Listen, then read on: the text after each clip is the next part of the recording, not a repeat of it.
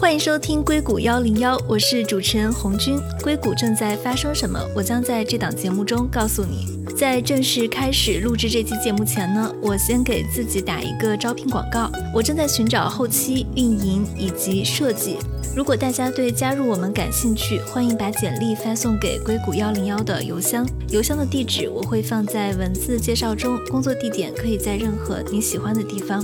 英雄不问出处，我们凭作品说话。欢迎大家在简历中放上你的代表作或者代表案例。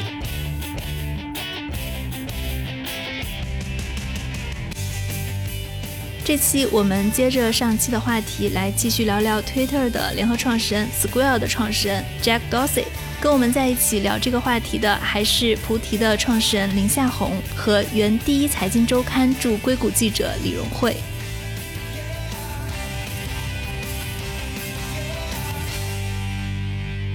夏红，我记得你之前上次我们俩聊天的时候，你讲过 Jack Dorsey 变化的三个阶段。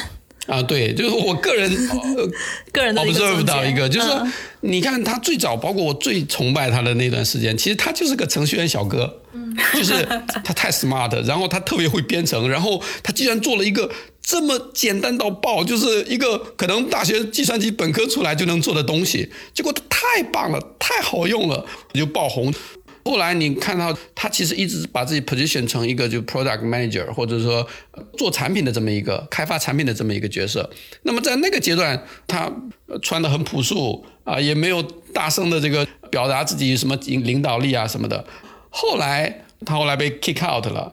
那么我觉得他做了一个应该说人生的转折点吧，特别像乔布斯，他并没有 give up，他并没有说他去做了另外一家公司，他从差不多零九年开始跟他的前老板做了一家 Square，Square 真的又是从零开始，有点像这个不经意间做出来的一个小东西。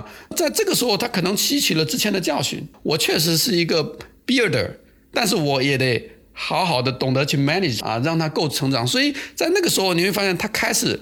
走这种，他无无论是风格上，然后你慢慢觉得他挺非常精英，就非常懂得变成一个很很成功企业家，该学的该有的他都会有，所以在 Square 的整个过程发展，它就没有像 Twitter 这么抓嘛，整个过程上市啊、管理啊、产品的这个推进啊，真的是非常非常稳重。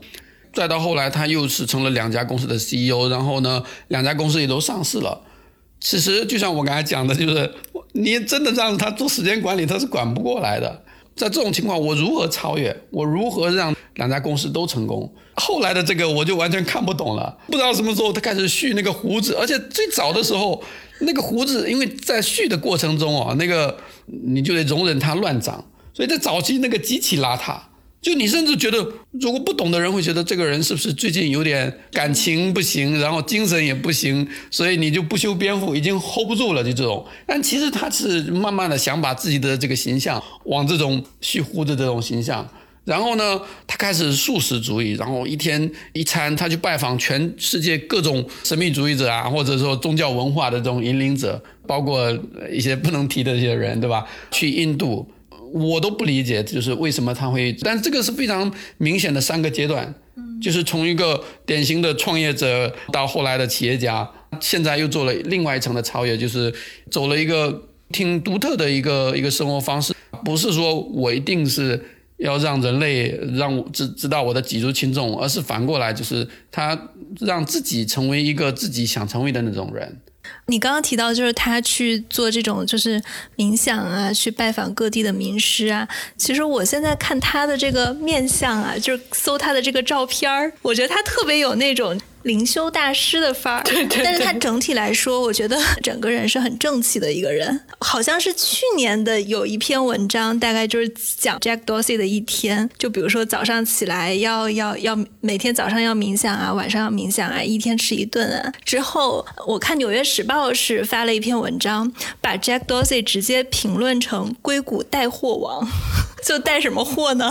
就是带冥想，然后带这种素食主义，包括他觉得吃饭浪费时间，就是用那种喝的饮料什么的，感觉他把整个的风气都带起来了。其实这一块我倒是挺崇拜的，因为我不知道你们有没有冥想习惯，但我觉得这个很难。比如说素食，我不吃肉，我真的很难受。你让我一天吃一哎，顿，他现在也是吃肉的吧？我应该是应该纠正一下，他他现在还是吃肉的。他他他有一个素食主义，他现在是变成说一天一餐嘛。对，但他吃肉，吃肉跟蔬菜。对，如果你试一下，比如我现在一天两餐，我都会在中间某个阶段很饿的。你一天一餐真的很难忍，这个时代真的很躁动哇，信息的输入流通特别快，你要去做冥想。很难进入状态。我一直想尝试冥想，我进不来。我个人是能体会到，就是他做的这些事情其实很难的。虽然大家看起来好像瑜瑜伽一下，然后很随便就可以做了，但其实我觉得这每一件事情都不容易。只是去做冥想可能还很简单，但是他是把它坚持下来了。对，就是他把所有的这些习惯都坚持下来了。我觉得这个还是很不容易的。对，就是成为生活方式特别难，很难坚持。我们刚刚提到了很多 Jack Dorsey 身上的优点，但其实我觉得他也是一个优点跟缺点很明显的人。就像我们在提到乔布斯的时候，乔乔布斯自己在生活中也是一个不太好相处的人。Jack Dorsey 他有没有？大家觉得不那么好的一面，因为我很崇拜他，所以肯定没有缺点。这个不用讲，就跟乔布斯，你去找乔布斯的粉丝问说，你觉得乔布斯他有什么缺点吗？人家脸马上就绿了。我觉得我可以讲讲，因为我不算是粉丝吧。我我其实觉得我刚才说那些，不觉得他那是他的呃，不全是优点吧。就是我觉得这只是看到这个人的一些特点，然后。其实 说优点，说缺点的话，我觉得如果大家去看《Hatchin Twitter》那本书，就是简直就是把 Jack Dorsey 描绘成了一个特别阴暗、腹黑，然后就是一个 一个特别野心勃勃，但是又在一个环境中无法施展拳脚，所以他用尽各种办法，就是怎么怎么样。所以就是其实我当时看《Hatchin Twitter》那本书的时候，其实我产生了很多怀疑，我会觉得。至于吗？就是有这么夸张吗？也因为他很多细节真的写的很戏剧性，所以我当时看的时候想说，哎，这个记者就是这个作者，他到底是怎么得到的这些消息？是他是住在谁谁谁心里了吗？就有一些地方我不太确定那本书里面他他那本书写的过程。当然，那本书后来其实被呃推特的几个创始人都批评了一下。因为其实我觉得事实也是一个很相对的概念，从不同的人嘴里面说出来的东西肯定不一样。最后作者在写这本书里面，把这些人最后最终描绘出来的样子，其实你也不太确定是是不是真的，他是是不是能够真的最大程度的还原当时发生的事情。其实我觉得最近就是看到一些文章，就是对扎克伯格的评价，我也觉得还挺。就是我，我现在我我前两天是看那个是听那个 Ben Thompson 吧，就是他他的一个播客，他讲到就是他对扎克伯格前段时间一直不表态的一些看法，算是提供一个比较新的视角。他是认为总体上如果没记错的话，这个那个其实我应该再看一下，就是他总体上是认为扎克伯格的很多做法并没有错。扎克伯格说：“我不想做互联网的仲裁者。”这个 Ben Thompson 认为不做互联网的仲裁者是对的，你就不应该做，就不应该做。我觉得这属于就是观点无对错，是大家怎么来去分析他做这件事情。我觉得就是包括现在大家对扎克伯格的很多看法，刚才说那些，我觉得不想是说表现出好像就是 Jack Dorsey 现在是呃硅谷精神的代表，而扎克伯格就就如何如何不好了，而是我觉得他们只是他们在不同时期表现出来的一些观点，跟大家想要看到的一些东西可能有一些不一样。我想去了解他们为什么会这么做。前些年扎克伯格那简直就是什么上进青年的代表啊。他每一年都会列一个，就是他，对对对，他要他要做什么事情，然后他都做，有有很多演讲也做得很好。就是我觉得这当中有一个转折点，就是在一八年剑桥分析那件事情出了之后，就是隐私门这件事情之后。你比较一下他跟 Jack Dorsey，肯定他和就他们俩很多不一样。你像 Jack Dorsey，他是来自他应该是 Missouri 人，然后他来自一个普通的家庭。扎克伯格就是应该算是一个还不错的犹太家庭。然后他从呃，然后他后来读哈佛。然后 Jack Dorsey 应该是还换了一个学校。就相比来说，我觉得 Jack Dorsey 给给人感觉是相对来说更草根一些。Twitter 经历过这个创始人的这个更替，扎克伯格是一路做 Facebook 的 CEO。之前 Sean Parker 为他设计的双层股权结构之下，他他的 CEO 的位置没有受到过非常大的挑战，造成他们的这些不同的想法啊什么的这些原因，这就是我们去理解他们为什么会这么做？我觉得是还挺有意思的，不是说谁就一定怎么样。对对对，我觉得你讲的特别好。其实我刚刚也在想，Jack Dorsey 跟扎克伯格他们在比如说要不要平台应不应该去审核言论上，就这件事情本身就是有争议的。Twitter 它会去禁止这种大选的广告。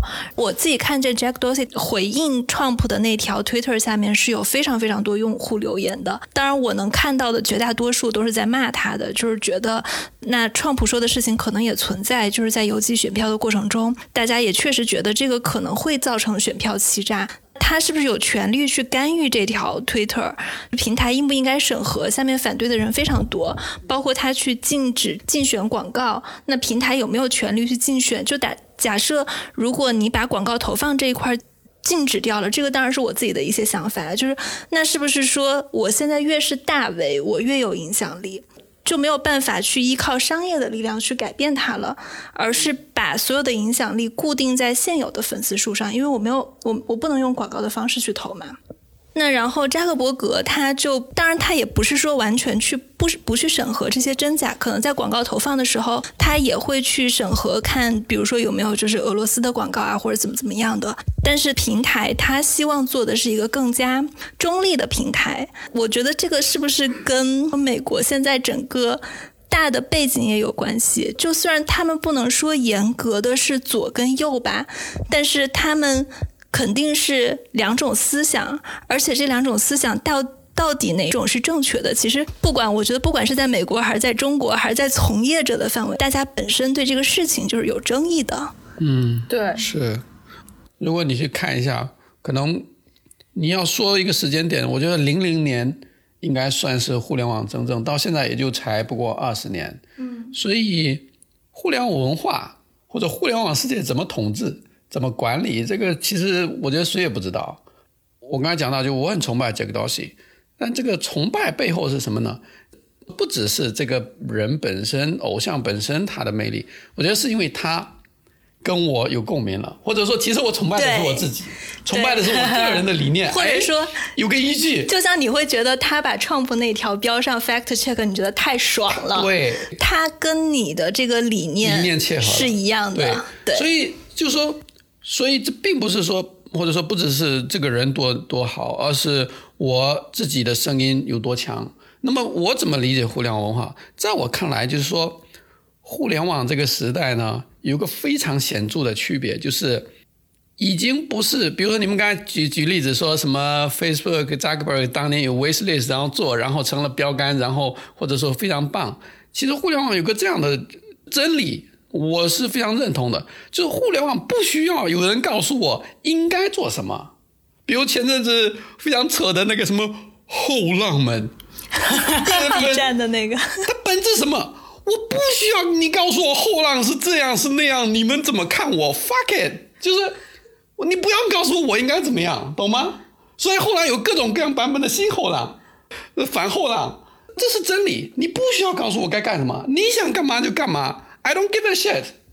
我觉得夏红说的挺对，就也启发我，就想到说，就刚才可能，比如说我们说到一些，呃，就是我我刚才说觉得是，就是当我们评价一个人他的时候，就是去，呃，可能更需要去想一下为什么会做这件事儿。然后刚才夏红说这个也让我想到，就其实这个跟，呃，时机跟现在的这个大家的大的这个。呃，环境背景其实也有很大的关系，对，有很大的关系。像前些年，就像扎克伯格被 就被看成是应该怎么说上进青年。我觉得就是在那个时候，大家是讲创业者精神，这个硅谷精神啊，就是会会非常的强调这种，你你有想法，你去实践，然后进取，然后可能你有一些有一些就是牺牲掉一些什么，就是。牺牲掉一些别人的利益啊，或者是你可能品格上有一些小的缺陷啊，什么这些没有关系。就是在前些年硅谷吧，就是大家是容忍这个故事啊，甚至是非常为这个故事买单的。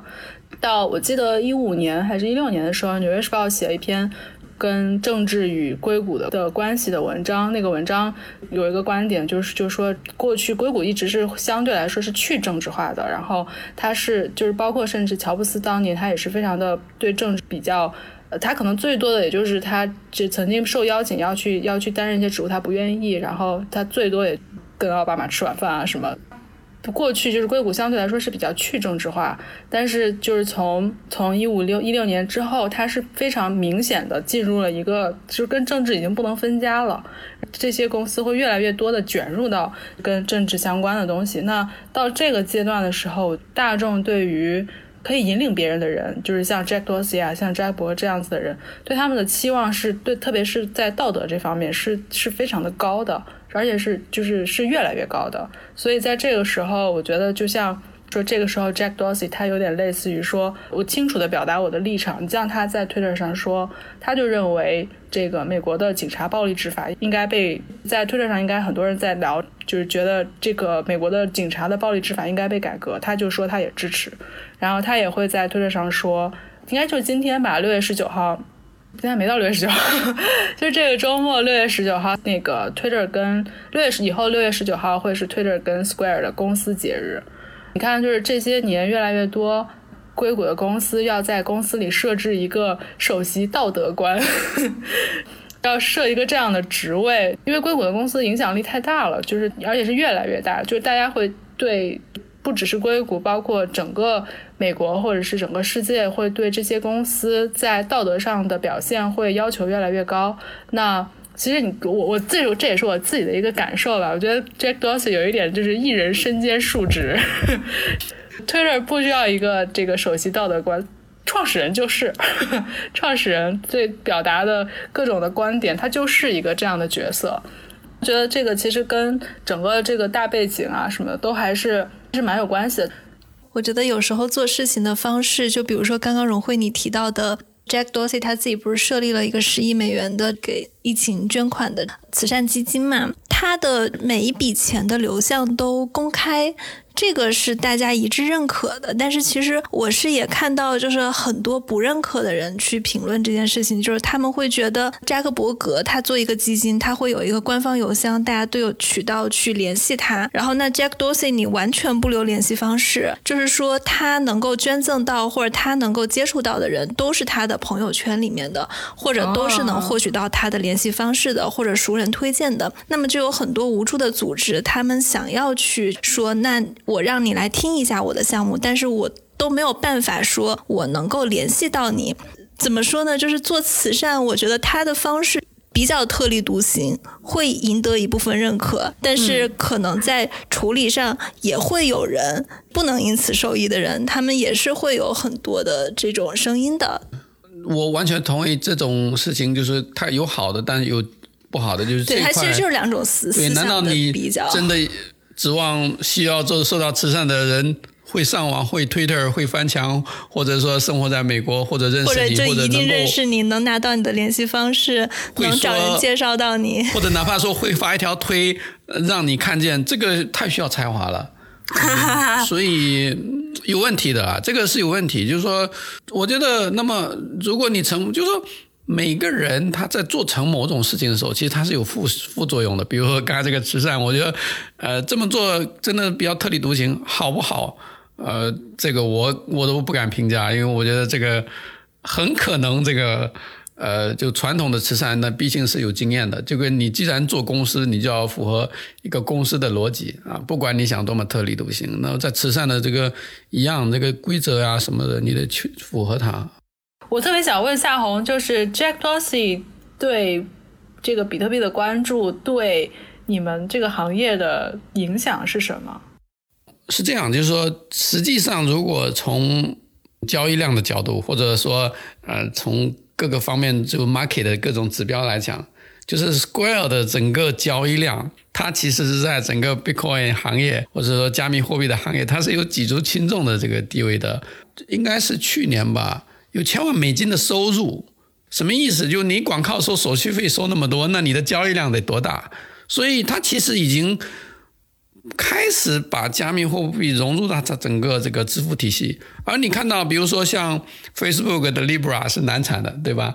全世界有太多的做支付的公司希望去推这个推不开，而他悄无声息的就已经把这个事情给干了，而且干得很好。他做 Square 做 Payment。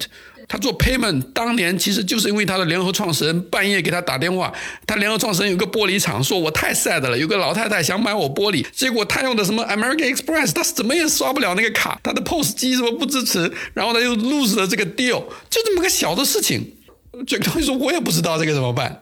遇到这个问题，对吧？牛逼的人可能那我去收购一家公司或什么的，呃，不行的人，比如常人啊，行吧，那我改天换个卡，他会出现这两种极端。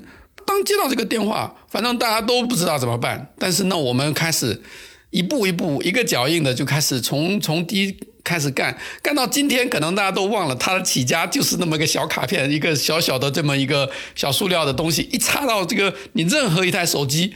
你就可以收钱了。今天大家觉得太这有什么？我现在微信还能够扫码支付，我这个苹果 Apple Pay 还能感应支付，你算什么？当时的那个颠覆啊，它是实现了 small business 梦想，解决了那个痛点。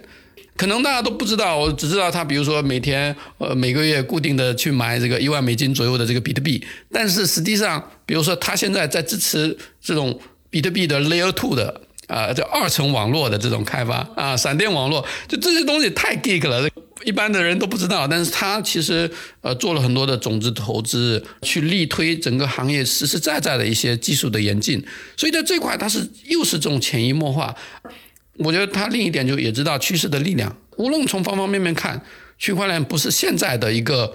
风口，或者说现在就能颠覆整个世界的一个呃大杀器吧。所以呢，它现在依然是处于试水，然后让让它自然生长。既然有人需要用 Bitcoin 做 transaction，OK，我提供基础设施，让你融入到整个 Square 的整整个支付体系里。但是你能做多大，depends on yourself。他不会去鼓励、去放水、去导流、去去撑大。我觉得这个跟他个人的风格也是非常非常鲜明。对，我看他还去非洲的很多国家，像他之前去埃塞埃塞俄比亚，就是去参加一些 Bitcoin 的小的 Meetup。你会发现，他其实也不是说我走到哪里要办个发布会或者要怎么怎么样，他就是跟一群开发者，然后就是一群人，然后大家去聊比特币，聊完以后大家拍个合影，就这样。他说他今年要去非洲的五个国家待半年嘛。迪日利亚，对，还有几个国家我忘了。后来就是我在网上搜了一下那几个国家，那几个国家现在的比特币交易量就特别靠前的五个国家。他还说他觉得未来这个加密货币的未来在非洲。对我反正你知道，当谈到比特币，我是这种那种积血感。我因为我本身创业在区块链嘛，所以这这块我是有很深的想法。如果回到一一年，当时有两个。Moment 是我特别特别兴奋的一个 moment，就是当我第一次在 Twitter 上看到有人谈比特币，然后说它是泡沫，然后我去研究了一下，哇，我整个有被电击的感觉。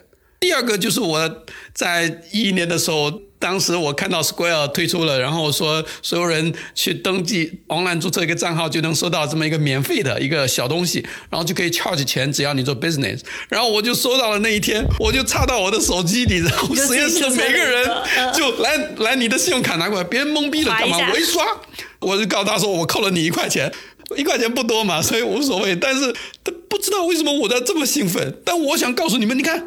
我能收你钱，而且是从你的卡里收到钱，大家就很莫名其妙。我为什么这么兴奋？但真的就是说，这两个事情都有让我当时那种被电击的感觉，然后我就超级期待，就是跟这样的人一起去改变世界的这种 moment。那你当年为什么没加入 Square？没有申请到，被拒了，好吗？没有，这个是事实啦，就是你肯定会投很多简历啊，你有没有面试机会嘛，对吧？当时 Twitter 在精神上更加让我有嗨点，你也知道，人刚刚出道肯定是更加追求精神享受，所以当年拿了一个 Twitter，我已经告诉自己，这是我一辈子要待的公司了。而且夏红当时是 quit 了去 Twitter 的是吗？对我当时读博士，然后我为了 Twitter，我直接就直接就退学了。读了一年多，不正常，master 读两年的，我读了一年多一点，直接 quit 掉了，赶紧修学分，赶紧毕业。可见有多爱，是。对，而且当时因为得毕业才有身份留下来，所以才毕业的，否则我拎包直接走了，根本就不会去，因为整个这个限制。对，还有就比如说你刚才提到，就是区块链在非洲的应用，因为这个世界非洲的那些，它其实处于一个一堆的小国。还有很多人根本就没有银行账号，它是处于一个银行体系的绝缘体这种格局嘛。你讲到区块链的时候，你会发现，包括我现在看到了区块链一些正在发生的非常令人兴奋的事情，这样的一个潜力如果激发出来，是就不可估量的。你觉得，就比如说 Jack Dorsey，因为他自己本身也很喜欢加密货币嘛，就是他自己又是 Twitter 的一个相当于联合创始人，他的对加密货币的这种关注。对应到 Twitter 上，他会把这个话题带得更火吗？就比如说像 Reddit 也是一个加密货币讨论的比较热的地方，然后我关注到他们的联合创始人对这一块儿也非常非常的关注。比如说这个公司的 CEO 本身，或者他是一个极有影响力的人，或者他在 Twitter 上他也是在推崇这个方向的人，他会对他产生一个实际上的影响力吗？我觉得这个肯定是会的。嗯啊，实际上就是比如说 Twitter。他现在都支持比特币这个符号的 emoji。嗯，就像你当时关注到比特币，也是在 Twitter 上。也是在 Twitter，对，就这就是我觉得就是一种缘分。刚刚我开头讲，就我的可能人生的轨迹，还有我的职业经历，还有我包括我现在创业的，多多少少跟 Twitter 这家公司、跟 Jack Dorsey、跟整个互联网这种早期的这种精精英文化，或者说一群极客改变世界的这种理念是紧密相关的。事实上，现在。加密货币的阵地就是在 Twitter，大家每天发生什么，我有什么思想，然后大家的争锋讨论最实时的发生在 Twitter，最终沉淀沉淀到了 Reddit。Reddit 就是总总结一个精华，然后大家再去消化，然后再形成一个 thread，最终形成，比如说哦，那帮某帮人就拉帮结派，开始成立一个项目，就搞起来这个，把这个 vision 做起来。整个我觉得它包括 Twitter，包括 Reddit 在内，大家其实是一个至少在区块链行业创业的这么一个生产线的这种概念啊，就很像。荣慧，你还有没有想补充的关于 Jack Dorsey 的？就是我对这些人特别，如果总结来说的话，就是我对这些人特别好奇。可能以前我刚入行、刚做记者的时候，确实也是还挺容易被这种成功故事所打动啊，一步一步实现啊什么的，这些我都还像我前面说的那种非常为这种故事买单的人之一。现在可能我我自己更有兴趣的是想要去了解为什么会做这件事情，会更对体现人。的多面性的一些故事啊，或者决定啊什么的，会更有兴趣。我觉得在媒体上被描绘出来的一个人是很容易就是非黑即白的。大家说他是上进青年，他就对他就特别上进。这个时候大家批评扎克伯格，觉得他特别的如何如何，他就他就他就一定都是不一定的。你说他做一件事情，他的动机是什么？不一定只有一个原因，就是他可能背后其实有很多很多原因，很多想法，自己的想法，包括这个大时代的大时代、小时代，就什么小气候什么之下的一些不同的因素是交织在一起的。比如说，我觉得像 Jack Dorsey，说实话，我真的就是还可能以前确实受《Hatching Twitter》那本书的影响，就觉得他就感觉他挺神秘的吧。然后还有一些文章会写他，其实我觉得有些媒体的标题写的他就会写的，就是说他那些奇怪的习惯啊，他那些奇怪的生活方式。那这是对比谁来说呢？就可能他是对比我们普通大众一日吃三餐不太冥想，然后 这可能是对比这个来说吧。他可能真的是挺奇怪的。他在他自己的生活里，他想这样，这样让他开心，那那不挺好的吗？嗯，另外是也是，其实看他的资料，就是看到就是写到他已经四十多岁了，我也觉得哦，原来那一波创业者都已经四十多岁了，那种感觉就其实有点像我前两天看到的 Information 发了 Evan Spiegel 是这样叫他名字吧，就是 Snapchat CEO 他在公司写的一封公开信。他大概就是说，在这个时刻，特别他的一些道德的一些坚持跟想法吧。大家可能也记得，在几年前，他是一个被媒体也是批的体无完肤，然后就是说他在 Stanford 的时候是的过着放荡不羁的生活吧。但是，就是你给他时间，或者就是我觉得可能他发这个发这封信，可能有有也也肯定也会有观有观点认为说这是为了公司 PR，或者是为了在这个时候表态，肯定很多原因都有。然后，那你说他能写出来这样子的话，他肯定也是在这些年中做 CEO，他也做了爸爸，然后他有很多的变化，他肯定是也是有非常多自己的成长。我听完你这个，包括其实我最近也。